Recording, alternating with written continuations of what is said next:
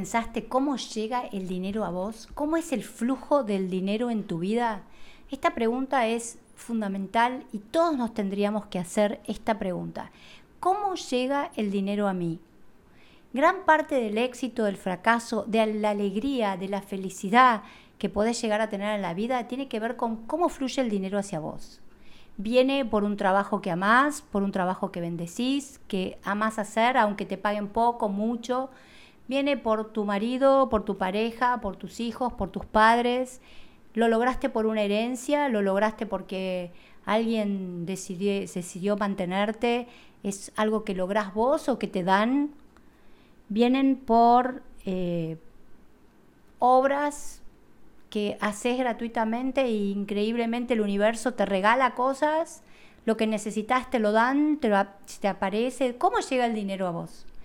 Y por otro lado es el dinero, el camino del dinero, tenés que aprender a ver cuál es el camino del dinero, porque el camino del dinero te van a hablar de tus valores y tus prioridades en la vida.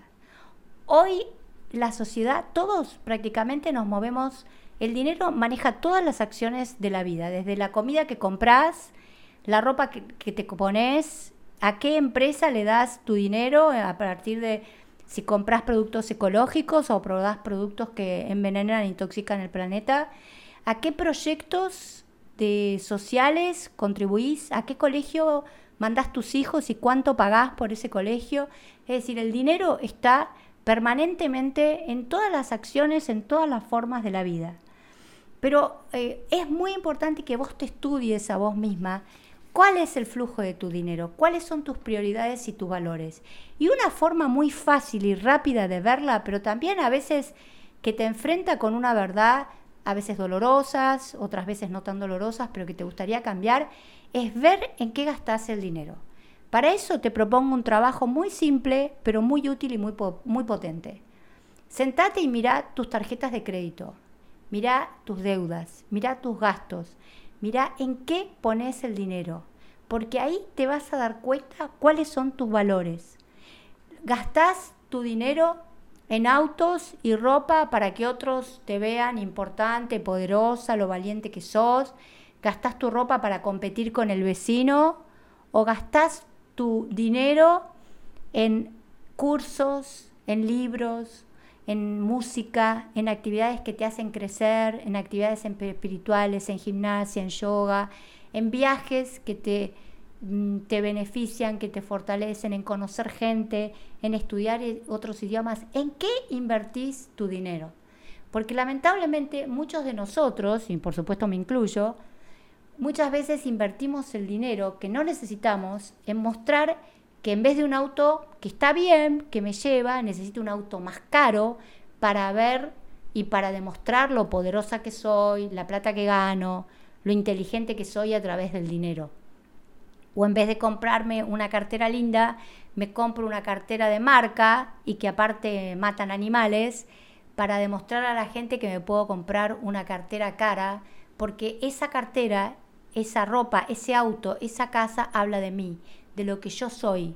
Como me siento tan poco, tan poco valorizada, tan poco útil, muchas veces utilizo el dinero para que el dinero muestre lo que en realidad no me siento que soy ni que valgo.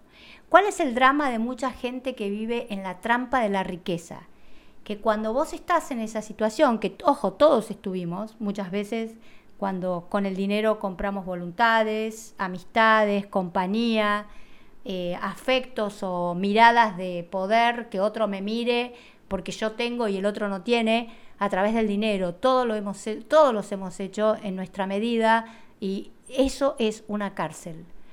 Eh, yo he atendido muchísimos multimillonarios que la vida de ellos eran realmente pobres, desgraciados en cárceles ricas, porque permanentemente nada era suficiente nada les producía alegría, nada los llenaba, nada los completaba, y por otro lado siempre estaban en, eh, para, por competir con el otro, tengo que tener una casa más grande, ir a, a, un lugar de vacaciones más caro, comprarme una cartera más cara que la de mi vecina, y eso es una trampa que realmente hace que en vez de que el dinero sea lo que tiene que ser, que es un medio para conseguir cosas que necesito, pero no es un fin en mi vida, es decir, gano dinero para vivir es gano dinero para morirme, para enfermarme, para amargarme y para que nada me sea suficiente y que mi vida sea realmente una enorme cárcel donde lo único que sé es eh, que lo que tengo y lo que logro no me va a servir para nada, porque esa felicidad, esa paz, ese equilibrio interior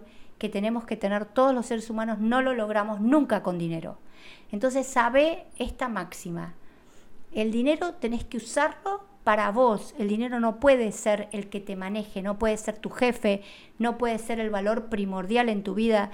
Miren, yo desde que enseño tanto el tema de, dinero, me impresiono ver las parejas, la gente que cuando los escuchás hablar en los restaurantes o en los bares, de lo único que hablan es de la plata, el dinero, lo que ganan, lo que cuestan.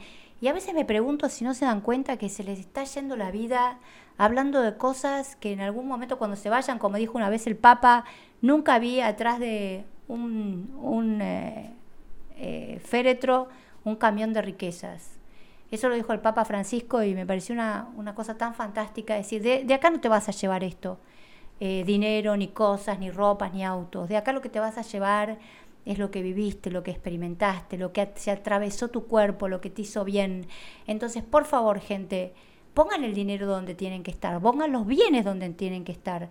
El dinero está hecho para disfrutar, para compartir, para ayudar a otros, para poner en proyectos que ayuden al planeta, en empresas que no, no contraten chicos o gente esclava para que uno tenga una ropa más barata. Es decir, es muy importante que ustedes empiecen a concientizar en qué gastan el dinero. Les dejo esta tarea, vayan a sus tarjetas de crédito, vayan a sus deudas y fíjense cuáles son las prioridades de su vida, en dónde están parados. Y si no le gusta lo que ven, cámbienlo. El día es hoy, el momento es ahora.